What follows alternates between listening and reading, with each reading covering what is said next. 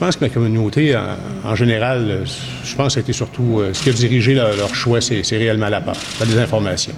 Je suis convaincu que c'est ça. On voit que les gens n'en ont pas assez parlé, ne sont pas assez au courant, ne connaissent pas ces gens-là.